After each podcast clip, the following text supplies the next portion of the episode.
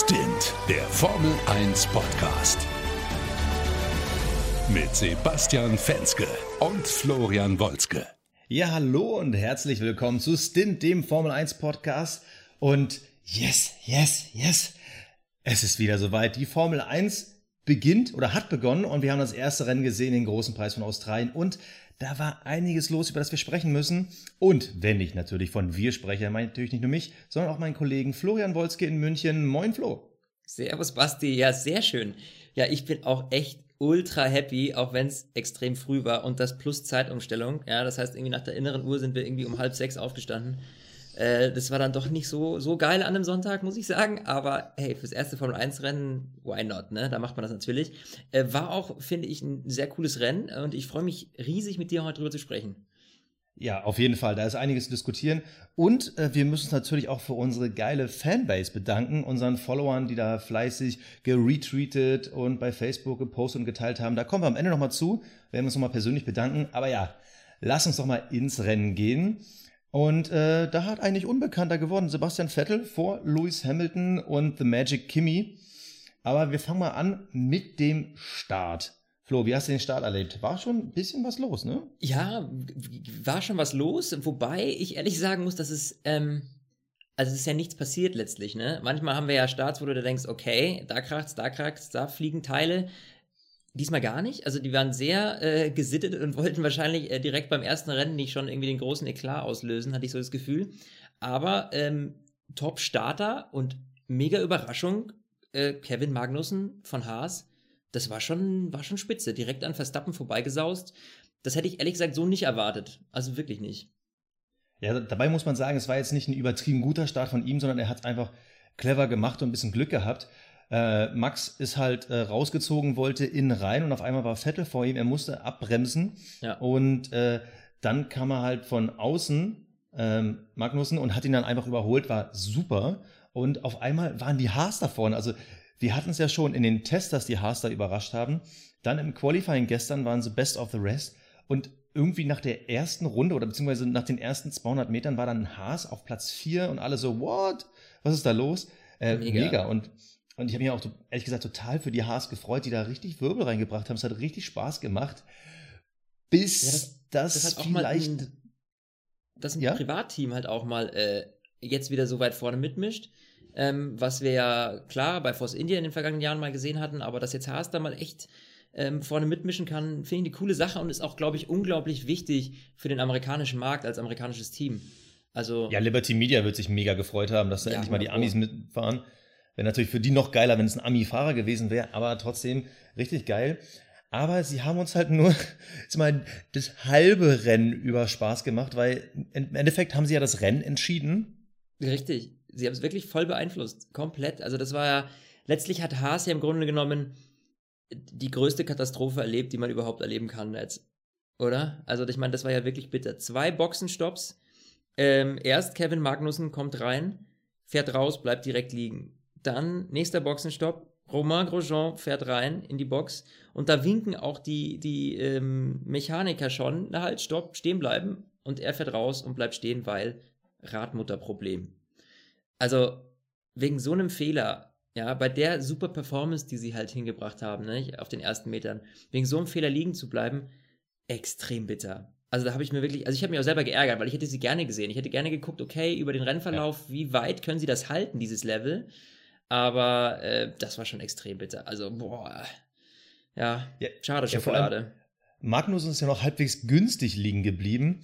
Ja. Aber als Grosjean, da wirklich in der zweiten Kurve liegen geblieben ist, das erste, was ich dir geschrieben habe, war, jetzt kommt ein Safety Car. Dann war es erstmal gelb, dann war es Virtual Safety Car, dann kam das Safety Car.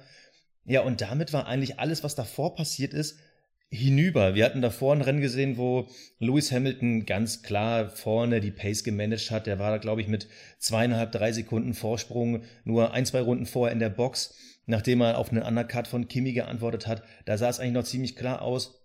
Oh, okay. Ähm, das, da kann man sich jetzt fragen, welcher Platz wird Vettel? Äh, wird er Zweiter, wird er Dritter? Ich muss zugeben, äh, zu dem Zeitpunkt, also wirklich so eine Runde bevor das losging mit den Boxenstops und Kimi äh, dann irgendwie klar absehbar war, der erste Ferrari-Fahrer darf ja immer den, die Taktik bestimmen.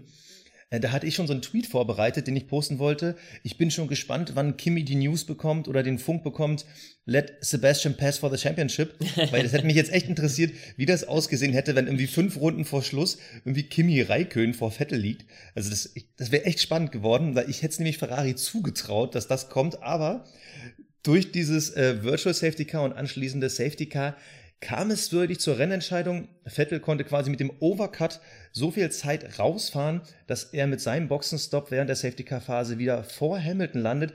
Und da fängt es dann an, jetzt bisschen weird zu werden, weil da geht es irgendwie um Software und hier und da und äh, keine Ahnung, wie, wie hast du das wahrgenommen und verstanden, was da wirklich los war bei Mercedes? Ja, ich habe es auch ehrlich gesagt gar nicht so gerafft erst, weil ich hatte auch die Zeit in dem Moment gar nicht so auf dem Schirm, ähm, wie weit er jetzt dahinter ist, äh, Lewis Hamilton. Und ähm, das war dann nur so, ich gucke und das Vettel fährt raus, Hamilton ist hinter ihm, ziemlich knapp. Und dann kam ja erst etwas später, ähm, kam ja dieser Funkspruch von, von Hamilton, so, äh, war das jetzt mein Fehler? Hallo, Box, was geht hier ab, ja? Und die konnten sich ja selber nicht erklären. Und da hat dann irgendwie dieses ganze Mysterium so ein bisschen seinen Lauf genommen, dass keiner wusste, wo Sebastian jetzt diese fünf Sekunden her hat. Und äh, ja, das ist ja irgendwie bis dato immer noch so ein leichtes Mysterium, aber du hast rausgefunden, Basti, wenn ich richtig liege, woran das lag. Also, also äh, ich habe es nicht Oder rausgefunden, aber ich habe gerade die Antwort äh, bei Twitter gefunden, also die mögliche Antwort. Also es ging irgendwie darum, Mercedes brauchte ein Gap von äh, irgendwie 17 Sekunden, 15 bis 17 wurde da mal kolportiert und Vettel hat es dann irgendwie mit 11, 12 Sekunden in die Box geschafft und ist deshalb vor Hamilton geblieben. Und äh, ein äh, Journalist hat bei Twitter gepostet und angeblich die Begründung gefunden. Und zwar in dem Moment, wo quasi das Doppelgelb geschwenkt wurde. Also der, ähm, der jetzt muss ich nochmal kurz überlegen, der Grosjean ist ja quasi in der zweiten Kurve liegen geblieben. Und aufgrund seines Liegenbleibens gab es ja am Anfang erstmal ein Doppelgelb. Das heißt, Leute deutlich runter mit der Pace. Ja. Also, also da muss man dann, glaube ich, schon so fast bewusst abbremsen, um zu zeigen, okay, ich fahre hier wirklich langsam. Und Vettel war circa eine Sekunde bevor dieses Doppelgelb kam, quasi in der Kurve 2 und man sieht bei Twitter ganz genau äh, die einzelnen Zeitzonen und er war direkt hinter dem Unfall, als das Doppelgelb kam, wirklich nur ein paar Meter. Das heißt also, Lewis Hamilton ist in dieses Doppelgelb reingefahren, musste abbremsen, musste Geschwindigkeit rausnehmen und Vettel konnte quasi an Grosjean vorbeifahren ohne Restriktion. Und dadurch hat er halt die Zeit verloren. Also das ist die Theorie, die ich so gefunden habe, ist für mich auch relativ logisch und auch diese Bilder. Ähm, wir können es euch ja gerne nochmal verlinken. In der Beschreibung könnt ihr selber nochmal reinschauen. Die Bilder Aber zeigen ganz klar, Vettel war wirklich ein, zwei Meter hinter dem Wrack von Grosjean und musste dadurch halt nicht so krass von der, vom Gas runter wie halt Hamilton. Und das hat wahrscheinlich das Rennen entschieden. Ja, aber hätte das nicht, äh, ganz ehrlich, hätte das nicht in der Telemetrie, also in den Daten von Mercedes auftauchen müssen? Also das ja, müssen die doch auch gesehen haben, oder nicht?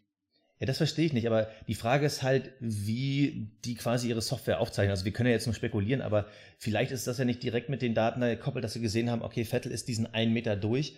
Ähm, okay.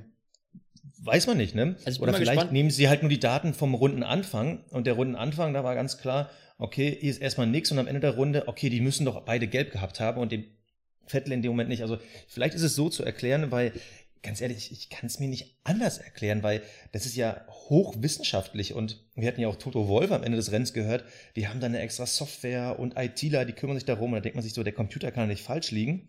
Aber wahrscheinlich ja. war es wirklich nur dieser eine Punkt, Haken, wie auch immer, der falsch gesetzt war. Und das war's. Also ja, eine gelbe Flagge oder eine Radmutter, die haben quasi das Rennen entschieden. Ja, ich gehe schwer davon aus, äh, um ehrlich zu sein, dass äh, dann auch noch offiziell was kommt von Mercedes. Ich bin mal gespannt, was die dazu sagen werden.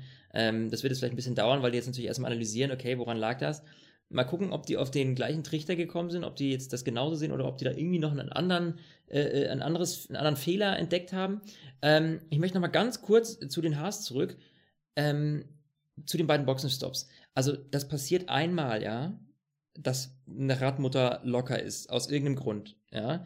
Aber dass das dann nochmal passiert. Also, weißt du, ist da jetzt irgendwie ein, ein, äh, ein Schrauberdefekt, ja, dann tauscht man den ja eigentlich sofort aus. Oder ist es ein Fehler von einem Crewmitglied?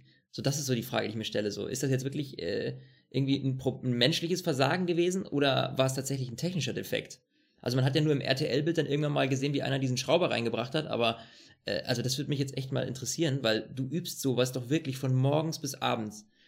und dass eine Radmutter zweimal im gleichen Rennen nicht festgezogen wird, ähm, also wenn es das Problem ist, ja, das ist dann schon irgendwie sehr kurios, finde ich. Also man hat einmal einen Techniker gesehen, der da irgendwie eine Tür hinter sich zugeknallt hat. Vielleicht war es ja wirklich menschliches Versagen, aber wir hatten ja auch in den Tests schon gesehen, da hatte Alonso ja das gleiche Problem. Die haben ja äh, modernere Radmuttern, die halt doppelt sichern, damit du quasi dann trotzdem dein Rad nicht verlierst. Und das ist ja auch das in Anführungsstrichen Gute. Beide Haas hatten eine nicht festsitzende Radmutter, aber es ist kein Rad weggeflogen.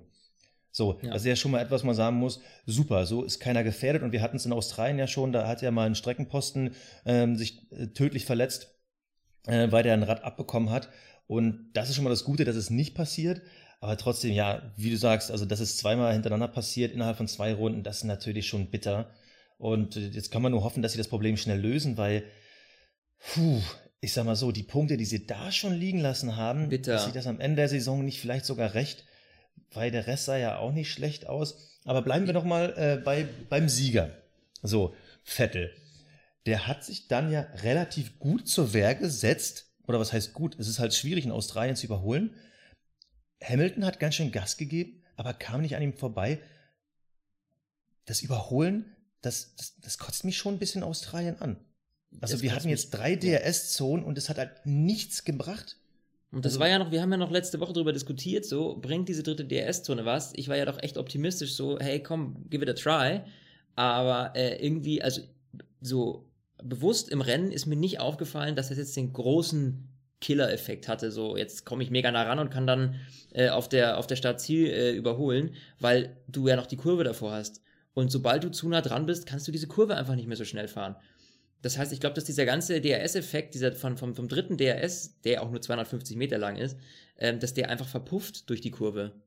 Ja, das hatte ich ja schon in der letzten Folge. Das war ja meine Vermutung und ich habe jetzt traurigerweise recht gehabt. Es ist halt so, du hast danach ähm, so enge Kurven und die teilweise wirklich so langsam gefahren werden, wo du ja Schwung nimmst für die Gerade und ähm, wenn du da ein Auto hast, was nicht gut auf der Bremse ist oder nicht so geil in Kurven liegt, dann bringt dir diese DRS-Zone davor wirklich gar nichts. Sogar im Gegenteil, du bist dann wirklich so in der Hitze und am Hinterherfahren. Und man hat es ja bei Hamilton im Endeffekt ja gesehen. Er hatte Kühlungsprobleme, sein Motor ist ständig heiß gelaufen, der musste dann ja quasi die Spur versetzen auf der Geraden, um seinen Motor wieder runter zu kühlen. Und das ist halt, das ist halt dieses klassische Problem, worüber wir auch schon oft gesprochen haben. Es ist halt diese Formel 1 mit zu viel Abtrieb, wo, mit der verwirbelten Luft dahinter. Die Motoren werden heiß, die Reifen werden weich. Und du kannst halt nicht lange hinterherfahren. Ich meine, ich fand es ja schon respektvoll, wie gut Hamilton hinterherfahren konnte. Wir haben ja im Endeffekt ein Rennen gesehen, was bis zur dritt- oder viertletzten Runde wirklich fast mit Vollgas gefahren wurde und auch das Verfolgerfeld, alle eng beieinander. Das war ja tendenziell schon gut, aber es war halt nicht klasse, weil halt nicht überholt wurde. Ja, das hast du auch ganz deutlich gesehen bei Danny Ricciardo und Kimi Räikkönen, finde ich. Ähm, ja. Die ja auch sehr eng hintereinander waren. Der Ricciardo hat ja wirklich alles probiert, um irgendwie am Kimi dran zu bleiben und ihn zu überholen.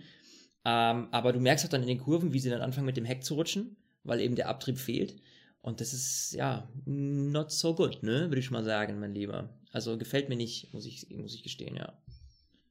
Ja, aber damit leitest du ja quasi schon unseren Übergang ein. Wir schauen Richtig. jetzt mal ein bisschen auf die Verfolger.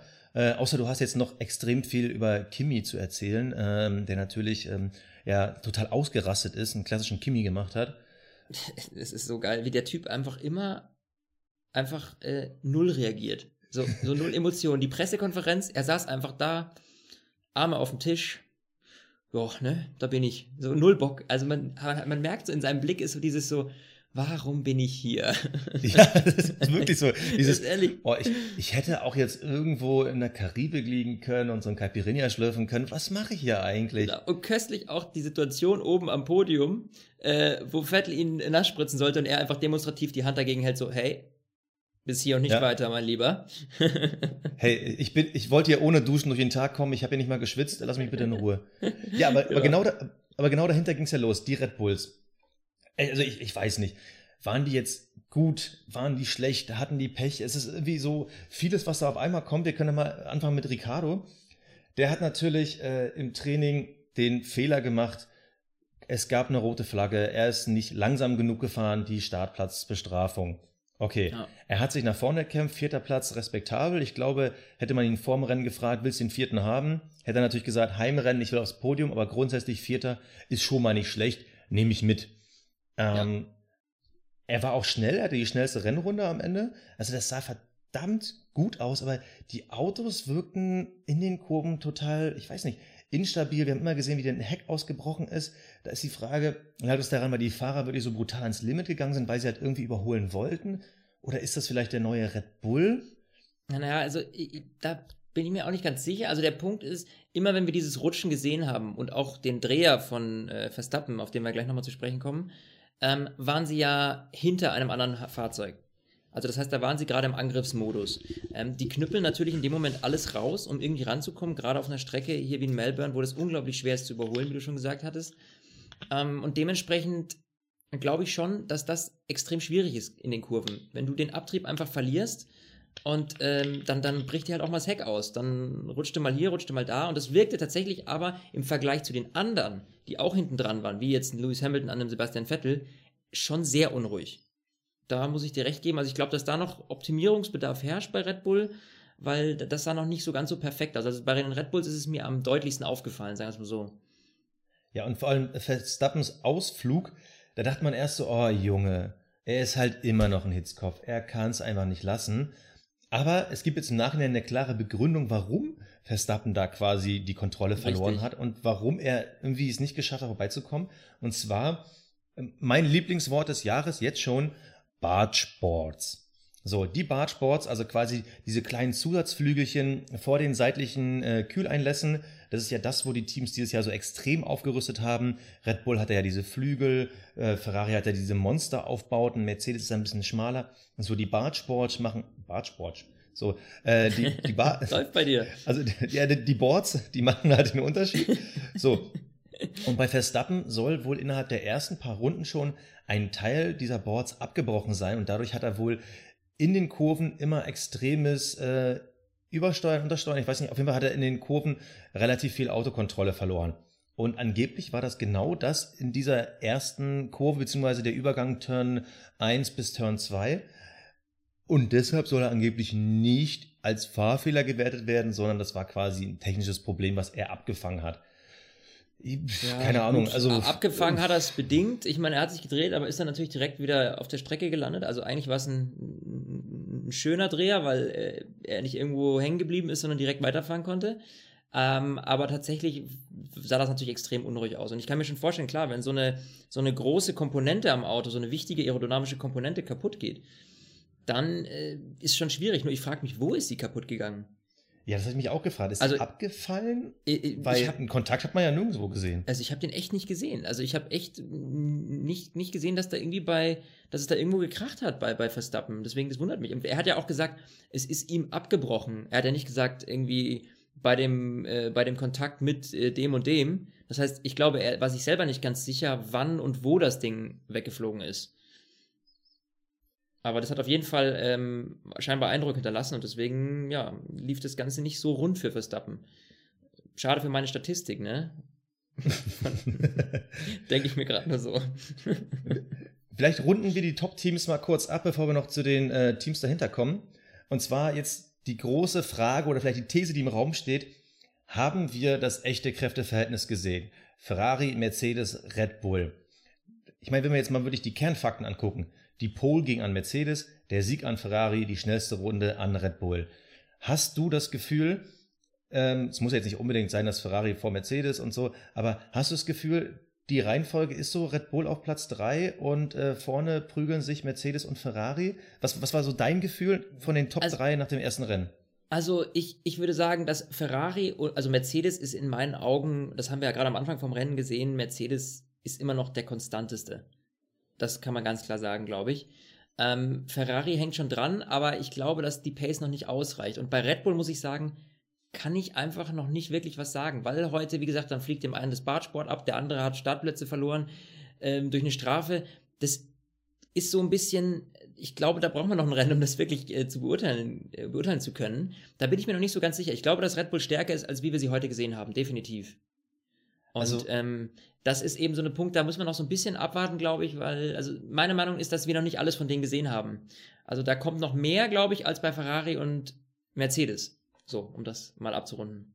Wie siehst also du? Es ist, es ist klar, äh, das ist eine Vollgasstrecke, äh, über 70 Prozent bist du da auf dem Gas. Das ist jetzt nicht unbedingt was für den Renault-Motor bei Red Bull.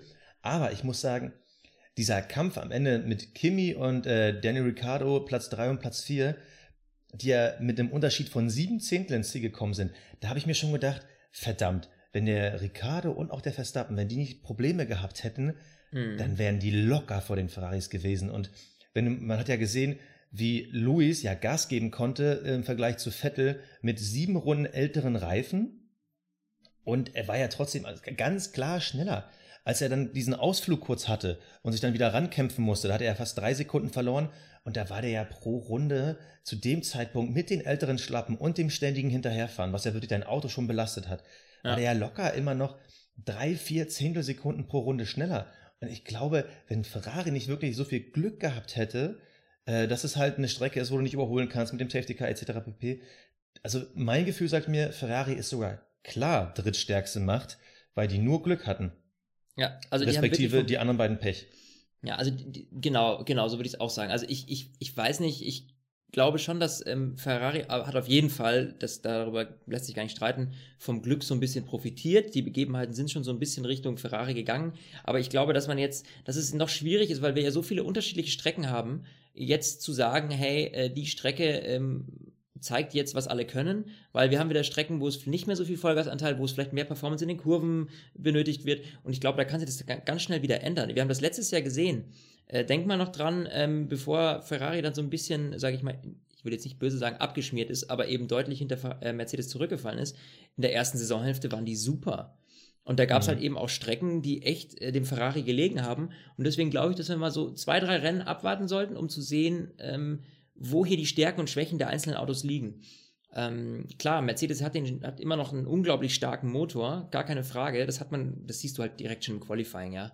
Also diese sieben Zehntel Vorsprung mal ebenso da rausgezaubert von Hamilton, das war schon extrem. Der Party-Modus. Also, das, das war ja der Party-Modus, genau. Das war schon extrem.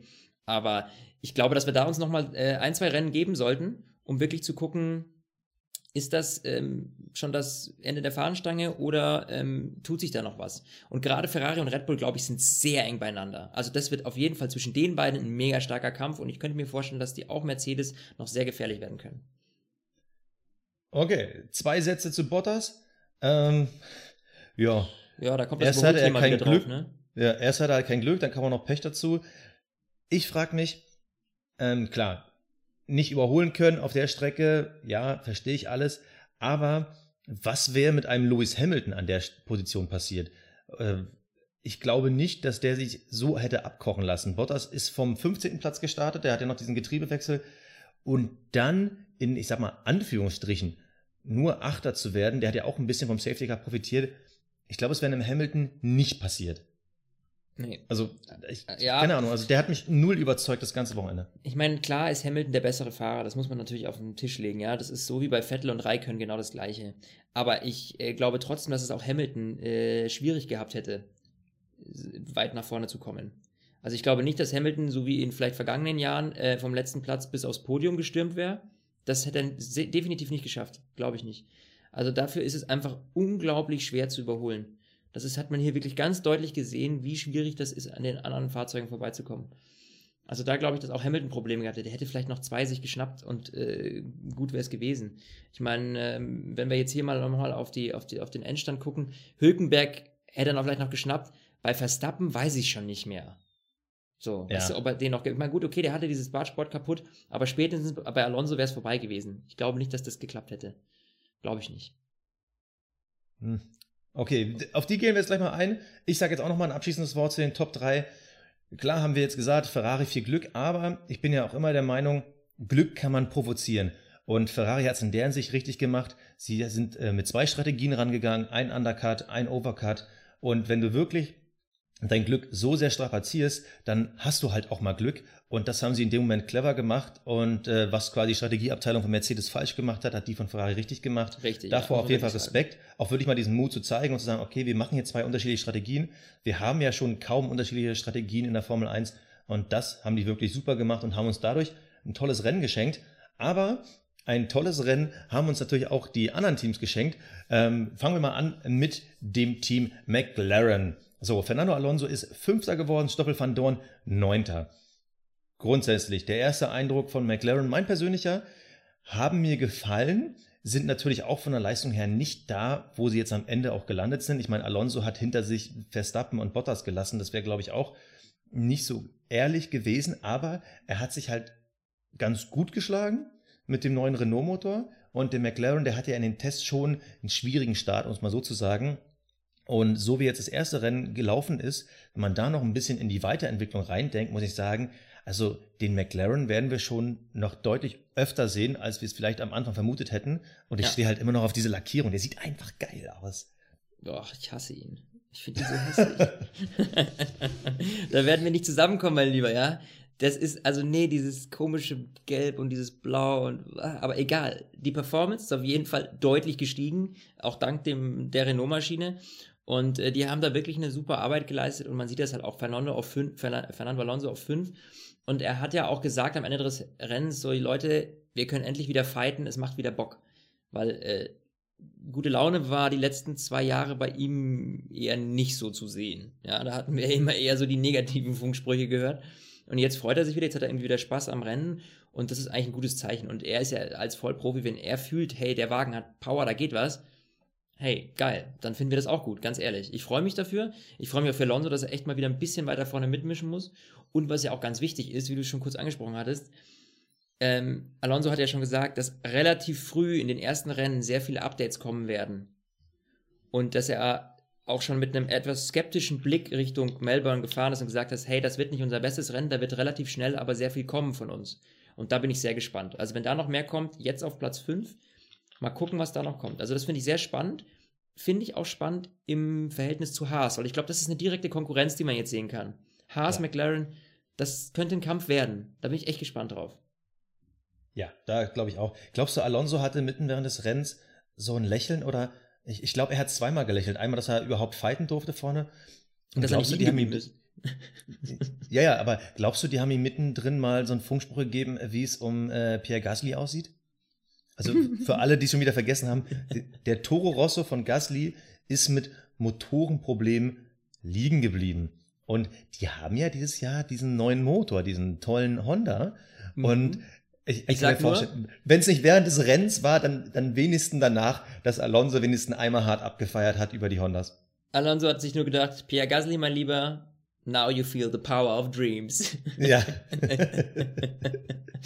ja, bitter, ehrlich. Also äh, tut mir auch irgendwie leid für ihn, weil äh, ne, also ich meine, die werden sich schon am Ende letztes Jahr gedacht haben, so als Toro Rosso, da haben sie sich auch wahrscheinlich auch gedacht, so, oh Mist, jetzt kriegen wir den Honda nächstes Jahr, was soll das, ne?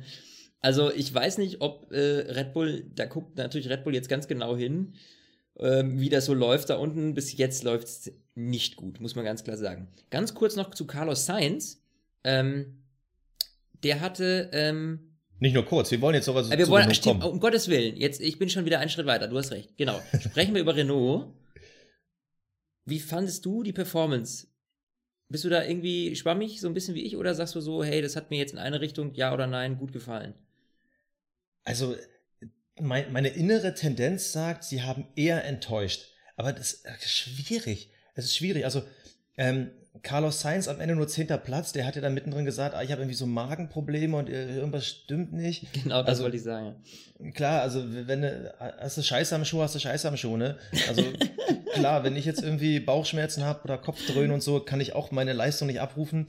Das ist so ein bisschen schwierig, den Sainz da zu bewerten. Hökenberg Platz sieben, aber auch irgendwie mit stumpfen Waffen gekämpft. Da hatte man nie so wie bei den anderen das Gefühl, der könnte überholen, wenn die Kurve ein bisschen breiter wäre oder die gerade so zehn Meter länger. Also, nee, irgendwie mehr verteidigt. Ich weiß nicht. Also ich fand, ja. Hülkenberg war eher in der Verteidigerposition als in der Angriffsposition. Und ich, man muss natürlich auch sagen, wenn die beiden Haas drin geblieben wären, dann wäre er auf Platz 9. Und Platz 9 ist. Minimum.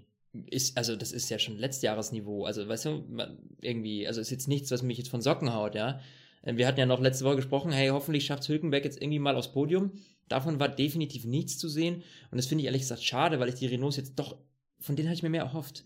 Also ich hätte die wirklich weiter vorne gesehen. Und da bin ich echt mal gespannt. Ich fand es auch ehrlich gesagt kurios, dass Hülkenberg so sehr zufrieden war. Ja, also im Interview dann im, im Anschluss bei äh, Kai Ebel, dann hat er sich noch ganz suffisant, das war so ein, das war so ein richtig, das war so ein bisschen dreckig von ihm, ne? So, auch ja, die beiden haben sich ja selbst rausgekegelt, die Haas. Und dieses suffisante Grinsen bei ihm, ne?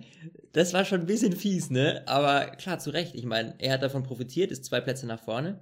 Nur, ob das jetzt ehrliche zwei Plätze nach vorne sind, wage ich zu bezweifeln. Also gegen die Haas hätte er definitiv keine Chance gehabt.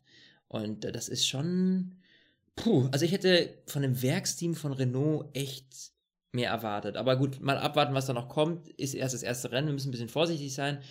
Aber dennoch so der erste Eindruck zumindest jetzt mal mit Hose runter und Race Pace. Ähm, ja, da sehe ich Hülkenberg jetzt noch nicht so. Science, glaube ich, wäre eigentlich besser. Ich glaube, der hatte einfach echt durch diese Magenprobleme irgendwas mit Wasser im Bauch, keine Ahnung, hat er da erzählt. Ähm, ist natürlich schwierig dann, klar. Aber gerade bei Hülkenberg kann man, glaube ich, schon sagen, da er eh so der Top-Fahrer bei Renault ist, schwierig, schwierig. Da bin ich einfach noch nicht so ganz sicher. Ich glaube, da habe ich mich so für meine Statistik so ein bisschen vertippt. Ja, also ähm, im Endeffekt, sie sind von Platz 7 und 9 losgefahren, sind auf 7 und 10 ins Ziel gekommen. Das klingt ja in der Theorie nach, ging ja halbwegs, aber die zwei Haas davor sind ausgeschieden, beide McLaren sind davor gelandet. Das ist, glaube ich, das Bittere und ähm, ja, auch da wieder die gleiche Aussage am Ende. Wir müssen jetzt mal ein, zwei Rennen gucken, um zu, einzuschätzen, äh, wo wirklich der Renault landet. Aber wirklich, da sie nie zu 100% überzeugt haben, puh, also mein Gefühl sagt, dieses Podium, was wir uns für Nico Hülkenberg dieses Jahr so ein bisschen erhofft haben, ist gefühlsmäßig nach dem ersten Rennen, aber es sind natürlich noch 20, ist gefühlsmäßig bei mir in weite Ferne gerückt. Also das hat noch nicht ganz überzeugt. Aber gut, wer auch nicht oder nicht, kann man eigentlich noch weniger als nicht überzeugen, null gar nicht negativ, äh, waren für mich die Force Indias. Also klar, wir wissen natürlich, Force India, die sind ja, das ist ja ein Team, das sich steigert im Laufe der Saison, entwickelt, etc. pp. Aber Platz 11 und 12 für Sergio Perez und Esteban Ocon. Und die hast du ja wirklich, also nie im Bild gesehen. Und ich möchte mal mhm. realistisch sagen, Ocon hatte am Ende eine Minute Rückstand auf Vettel. Wenn da das Safety Car nicht gekommen wäre, die beiden hätten sie auf jeden Fall überrundet. Also mit dem Mercedes-Motor da wirklich äh, so weit hinten zu landen, im Endeffekt nur 15 Sekunden vor einem Sauber. Also, ja, ich weiß nicht. Gebe ich das dir ist ja wirklich recht. mehr als traurig. Und gerade diese 15 Sekunden vor dem Sauber, das spricht entweder für Sauber oder gegen Force India oder beides. Ähm, aber das ist eigentlich nicht das Force India Niveau, das wir kennen. Das muss man ganz klar sagen. Also und, und vor allem das Qualifying. Ocon im Qualifying, äh, oder beziehungsweise in der Startaufstellung waren sie dann am Ende 14. und vor ihnen Williams mit Lance Stroll. Und ganz ehrlich, der Williams dürfte doch auf gar keinen Fall besser sein als der Force India im Qualifying. Also von vorne ja. bis hinten aber wirklich sag, nicht überzeugt. Aber wundert dich, ich finde, das spiegelt exakt eigentlich unsere Meinung von den Trainings wieder. Ähm, von den Testfahrten meine ich. Ähm, da haben wir auch schon Bedenken geäußert gegenüber Torosso und genau das ist eingetreten eigentlich. Ja, aber das, das macht man ja jedes Jahr. Das ist ja quasi Tradition, dass man bei den Tests sagt, oh, oh, oh Force India und ab, ab dem ersten Rennen sagt man dann wieder, alles klar, da sind sie, die Force India. ja, aber die also, haben ja dieses Jahr auch irgendwie den Wagen erst direkt zum Test rausgeholt und ähm, sagen zwar, sie wollten Geld sparen und keinen, äh, kein, äh, hier den Wagen nicht vorher zeigen, aber äh, das glaube ich ist nicht so ganz richtig. Ich glaube eher, dass sie einfach nicht richtig fertig geworden sind. Aber gut, hätte, hätte Fahrerkette. Ähm, ja, aber wirklich, wenn du es mal eins zu eins mit dem letzten Jahr vergleichst. Letztes Jahr Williams mit Massa auf Platz 6, Perez Force India Platz 7, Ocon Force India Platz 10. So, und wo sind Williams und Force India jetzt? Ganz, ganz hinten. Ich meine, klar, das hat dieser, ist dieser Mega-Boost, den McLaren gemacht hat, den Mega-Boost, den Haas gemacht hat. Aber das tut mir dann schon in der Seele so ein bisschen weh, weil die Force Indias irgendwie, man mochte ja letztes Jahr diese Fight zwischen Perez und Ocon und wenn die nicht einmal im Bild sind, dann fehlt irgendwas. Und das gleiche war es im Endeffekt jetzt auch bei Williams.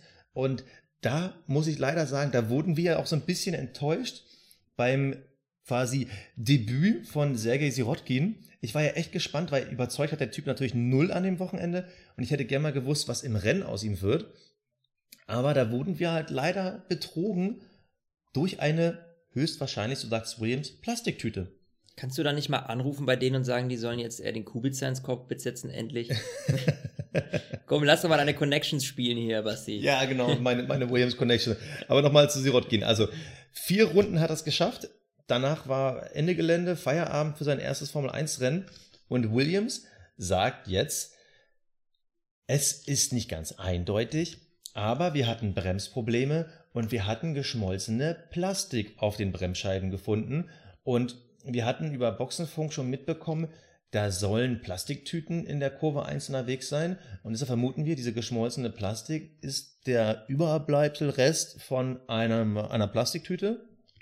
Und somit wurden die quasi gestoppt. Oder in dem Fall dann ausgebremst. Okay, wenn es wirklich so war, bitter. Aber, puh, ja. Ja, es ist, Also, irgendwie, so, äh, es ist irgendwie so unbefriedigend, ne? Ja, also es hat so was von, ja, das ist quasi unsere Ausrede of the day. Aber Fakt ist, sie, sie Rotkin in Qualifying nur Platz 19 und das mal so nebenbei fast sieben Zehntel oder eine ziemlich genau sieben Zehntel hinter seinem Teamkollegen Lance Stroll. Und das ist ja vor allem bei den Teams da hinten sind sieben Zehntel ja noch eine größere Welt als die sieben Zehntel, die äh, Lewis Hamilton vorne schneller ist. Mhm. Weil Lance Stroll war 14, Sirotkin 19, vor ihm die beiden Saubers. Puh, also mehr als enttäuschend. Also auf den Jungen müssen wir jetzt nochmal genau gucken. Ich würde mit dir fast eine äh, Wette eingehen, dass Sirotkin dieses Jahr nicht einen Punkt irgendwie holt. Aber ich gehe mal davon aus, du würdest da nicht gegengehen, weil dein Gefühl Hm. bestimmt nicht besser ist. Nee, definitiv würde ich nicht. Mir fällt gerade auf, mein Lieber, dass wir heute so viel Negatives äh, Ja, drin st- haben. Merkst stimmt. Gell, wir sind heute voll die, voll die, das Okay. ist total doof und das funktioniert nicht und so. Aber eigentlich ähm, in, ist das ja gar, also um mal ehrlich zu sein, ich, es war ein cooles Rennen, ja. Ähm, Mega ich hab mich, wir haben uns einfach nur so ein bisschen darüber geärgert, glaube ich, dass die Haas raus sind, weil das hätte das Ganze ein bisschen realistischer gestaltet. So ist alles so ein bisschen verschoben und verzerrt, ja, durch diese Safety-Car-Phase, dadurch, dass Haas raus ist, obwohl die sehr gut waren. Und dadurch sind so die, diese, die real, die reale Performance von allen und wie sie wohl gestanden hätten, wenn alles glatt gelaufen wäre, das ist da so ein bisschen äh, raus. Und äh, deswegen habe ich, glaube ich, so das Gefühl, dass wir so ein bisschen äh, bringen da so einen negativen Touch rein. Aber ähm, klar, bei Williams, was, ich weiß nicht, ich finde da auch nichts Gutes. Also ich, ich es tut mir so leid, ja. Das ist jetzt hier, ich möchte jetzt hier keine Teams bashen oder sowas, ja. Vor allem, ich finde es halt cool, weil Williams ist ein Privatteam, weißt du, die sind seit Ewigkeiten dabei, die gehören zur Formel 1 wie äh, Kai Ebel und seine Hemden, ja. So, ähm, okay, das war jetzt echt ein dummer Vergleich. Oder, werden jetzt die ganzen, die ganzen äh, Zuschauer, die von Sky zu RTL gewechselt sind, äh, sich vielleicht nicht ganz freuen über die Aussage, aber ja, du hast recht. Und du hast recht, du, du hast recht, äh, wir haben es vielleicht ein bisschen falsch formuliert. Äh, Wir sollen, wollen nicht irgendwie meckern und kritisieren, sondern wir sind eher traurig. Ich glaube, das ist die richtige Bezeichnung. Ja, traurig ja. für einige Teams, aber insgesamt war es ein super Rennen. Besser als letztes Jahr der Auftakt und da hat man eigentlich richtig Bock bekommen. ja, weil es war spannend. Wir freuen uns total für Sebastian Vettel. Äh, die deutsche Fahne, da oben weht sie wieder. Äh, wir sind total happy, dass da ein bisschen Action passiert ist. Auch gestern im Qualifying, dass Bottas seine Karre zerlegt hat. Ich meine, wenn er es nicht gestern gemacht hätte, hätten wir heute nirgendwo Kleinteile gesehen, weil wir suchen ja jetzt immer noch die Barsports, äh, die, dieses, dieses Wort, ich scheitere daran. Ähm, also, also, nee, es, es war ein Top-Rennen, es war total unterhaltsam und vor allem, was wir in den letzten Jahren nicht allzu oft gesehen haben, wir hatten einen Kampf um Platz 1 über wirklich 20, 30 Runden. Das war geil, das war wirklich Racing, worauf wir richtig Bock haben. Und egal, ob man jetzt Vettel-Fan ist oder Hamilton-Fan, das, das war einfach super. Und auch Ja, dahinter, beide was da, dabei. da, ja, da war ein bisschen was los. Wir hatten wirklich ein buntes Feld. Also im Endeffekt, lass mich mal nachzählen. Eins, zwei, drei, vier, fünf, sechs. Also sechs verschiedene ähm, Teams sind in den Punkten gelandet. Ich meine, das ist super. Das ist mal wieder eine buntere Formel 1. Und wenn die Saison so weitergeht, dann ist es klasse. Und komplett störfreie Rennen gibt's ja fast gar nicht. Und das Schlimme ist, wenn sie störfrei sind, passiert ja meist dann auch nichts. Richtig, Deshalb, ich, ich meine, wir Top. wollen das ja auch sehen. Also ist ja so, wir Top. wollen das ja sehen, dass auch ab und zu mal was passiert und dass mal kracht und dass sich der Verstappen dreht und so. Das sind ja alles, da, da fiebert man halt mit und deswegen ist das ja im Endeffekt alles super positiv. Muss man wirklich sagen. Da, dass ein bisschen was passiert. Das finde ich richtig gut. Ähm, was ich, was mir noch aufgefallen ist, und ich glaube, das geht uns allen so, die bei RTL eingeschalten haben, Liberty Media hat ganz schön an den Grafiken geschraubt. Lass uns doch da Ja, noch mal auf kurz drüber Fall. sprechen, oder? Ja, also jetzt haben wir quasi unsere Rennanalyse abgeschlossen, glaube ich auch mit einem schönen Fazit. Genau, die neuen Grafiken. Also, jetzt, ich persönlich, ich finde es ja super, dass wir dauerhaft eingeblendet bekommen, wer wo steht. Ich persönlich habe ein Problem damit. Mir ist das alles ein bisschen zu klein geschrieben, auch auf einem großen Fernseher wirkt es nur noch winzig. Es ist relativ bunt mit schwarzem Hintergrund. Aber ich muss sagen, diese Herstellerlogos, muss das sein? Ich finde, das Bild ist so ein bisschen überfrachtet. Man erkennt die Logos ja auch einfach mal gar nicht. Und äh, das finde ich so ein bisschen zu viel. Und im Qualifying, da hat man es ja mittlerweile so, da hat man da drei Zeitnamen nebeneinander. Also wir hatten es vor allem gestern bei der letzten heißen Runde von den Top-Teams gesehen. Da hatten wir drei Fahrer nebeneinander angezeigt bekommen. Das heißt, da läuft dreimal die Uhr mit. So, dann ist immer der Vergleich zum Spitzenreiter. Darunter hatten wir unter jedem Fahrer nochmal die drei Zeitzonen, die dann entweder schwarz, pink oder grün waren. Äh, also da waren irgendwie tausend Sachen, wo man überall hingucken musste. Und ich habe mich gestern wirklich darin verloren, dass ich nur auf die Zeiten unten geguckt habe und ich habe gar nicht mehr auf das Auto geguckt, was da drüber gefahren ist. Also ich finde die Grafiken grundsätzlich sehen top aus, aber es ist ein bisschen zu viel. Was ich aber geil finde, ist typisch Liberty Media, typisch Amis, typisch immer ein bisschen übertreiben. Und zwar die Fahrer, die dann quasi Q1, Q2 rausfallen, das ist dann quasi nicht mehr so einfach nur eine optische Linie gezogen, sondern das sind dann jetzt die Drivers in Danger und die Elimination Zone. Das ist so typisch Amis, also ist, als würden die gleich vors Erschießungskommando kommen. Fand ich aber schon wieder irgendwie geil. Ist doch geil. Ich finde es so cool, ganz ehrlich, selbst wenn die übertreiben, hey, das bringt uns schon wieder ein Schmunzeln aufs, auf, auf, auf die Lippen, ja. Und das finde ich schon irgendwie cool, das reicht ja schon. Also, das ist eigentlich äh, eine witzige Sache und das macht das Ganze auch so ein bisschen vor allem jugendlicher. Ich glaube, da wollen sie auch hin, weil die müssen das junge Publikum wieder ansprechen. Ob wir jetzt äh, irgendwie eine Elimination Zone brauchen oder nicht, ist was anderes. Aber weißt du, die Kids, die denken dann halt an ihre Computerspiele und da elimination sie sich, eliminieren sie sich auch immer gegenseitig. Insofern ist es vielleicht gar nicht so schlecht. Ich finde es ganz cool. Vielleicht kann man Warum ja. Nicht? Vielleicht können wir ja noch so ein paar Sachen einreichen, so, so als Ideen, so keine Ahnung. Der erste Fahrer ist dann in Zukunft äh, äh, Enemy Number One oder äh, keine Ahnung, wer dann hinten rumstottert, ist dann hier äh, Lucky Loser, er darf trotzdem Formel mhm. 1 fahren. Vielleicht, vielleicht kann man ja irgendwo dann, Sachen einreichen. Und wenn du dann drei auf einmal überholst, Killing Spree. Ja.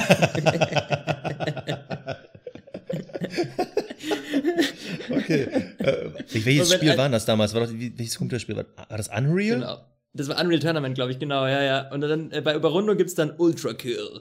So, ja. okay, wieder gut, das, genug des, der Rumquatscherei. Ähm, Herstellerlogos ähm, finde ich tatsächlich gut, nur um da noch kurz drauf zu antworten.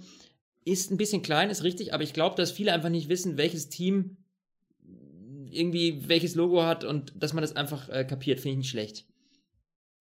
Also äh, finde ich grundsätzlich gut. Ich meine, der mit einem 70 Zoll Fernseher kann es halt richtig gut lesen, die anderen vielleicht nicht ganz so gut, aber man, man, wir sind halt so übel ironisch, das ist ganz schlimm. Ähm, ja. Aber ich äh, finde trotzdem, dass es gut ist. Nee, muss ich ganz ehrlich sagen.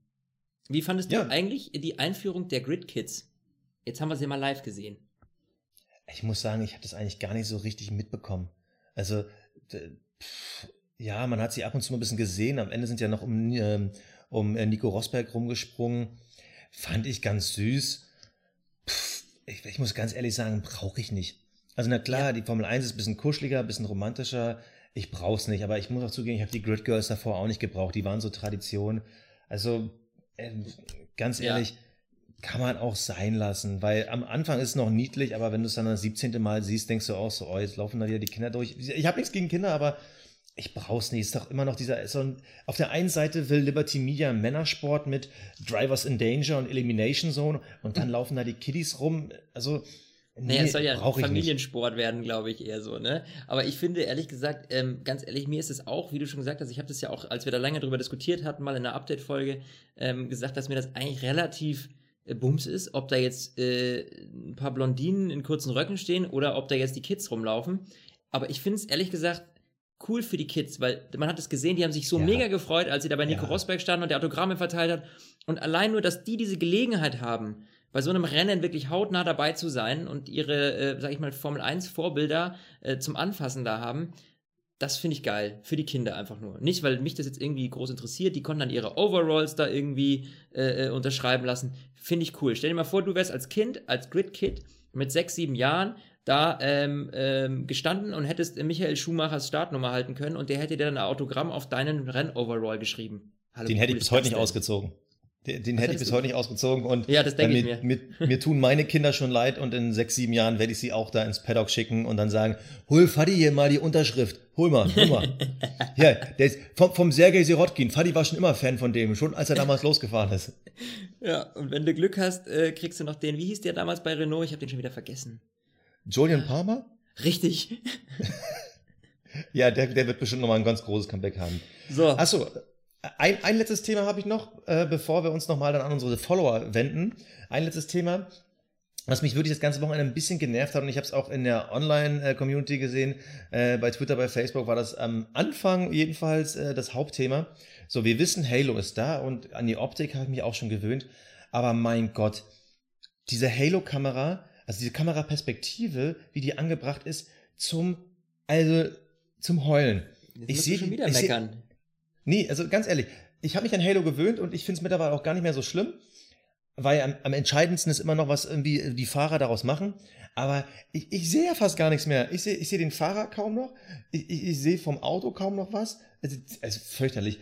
Ich hoffe, bei einigen Teams sieht man ja schon, dass die da schon ein paar Sponsoren drauf haben. Ich hoffe, die lassen das mit den Sponsoren weg, weil das macht das total unruhig. Also Halo von außen kein Problem, Halo von oben fand ich nervig. Ich wollte es nochmal gesagt haben. Und ja. sie werden es nicht mehr ändern können dieses Jahr. Nee, und ich glaube auch, ich weiß nicht, ob, also die, die, die optimieren natürlich die ganze Zeit, aber die Frage ist halt, ob es überhaupt äh, besser zu lösen ist. Also die haben sich ja schon Gedanken gemacht darüber bestimmt im Vorfeld, ne? Weil wenn Liberty Media was kann, dann ist das Außenwirkung. Und ähm, dementsprechend könnte ich mir vorstellen, dass es einfach so eine Kompromisslösung war. Aber gut, ja, ja gut. Es ist jetzt irgendwie, keine Ahnung, tut jetzt irgendwie der Spannung kein Abbruch, ist bei mir jetzt nicht so, nicht so übel aufgestoßen wie bei dir. Ähm, was uns richtig gut gefallen hat, liebe Leute, das müssen wir jetzt echt mal sagen. Ihr habt diese Woche ganz fleißig geschrieben. Wir haben viel mit euch diskutiert bei uns auf Facebook.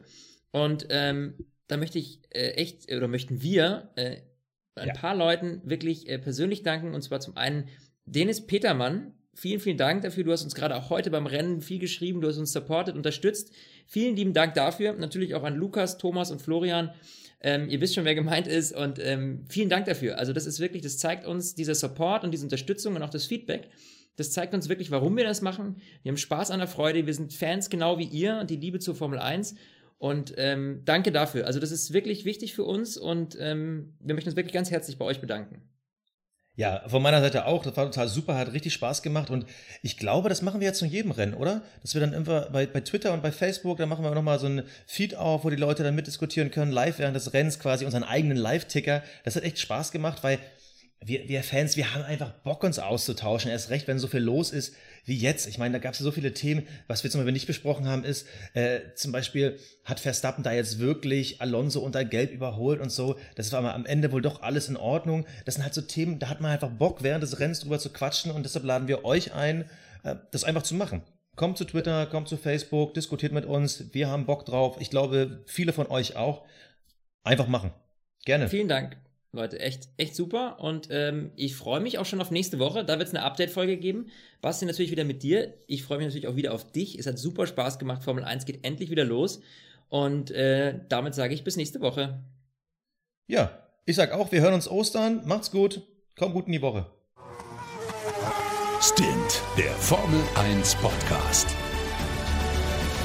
Mit Sebastian Fenske und Florian Wolzke.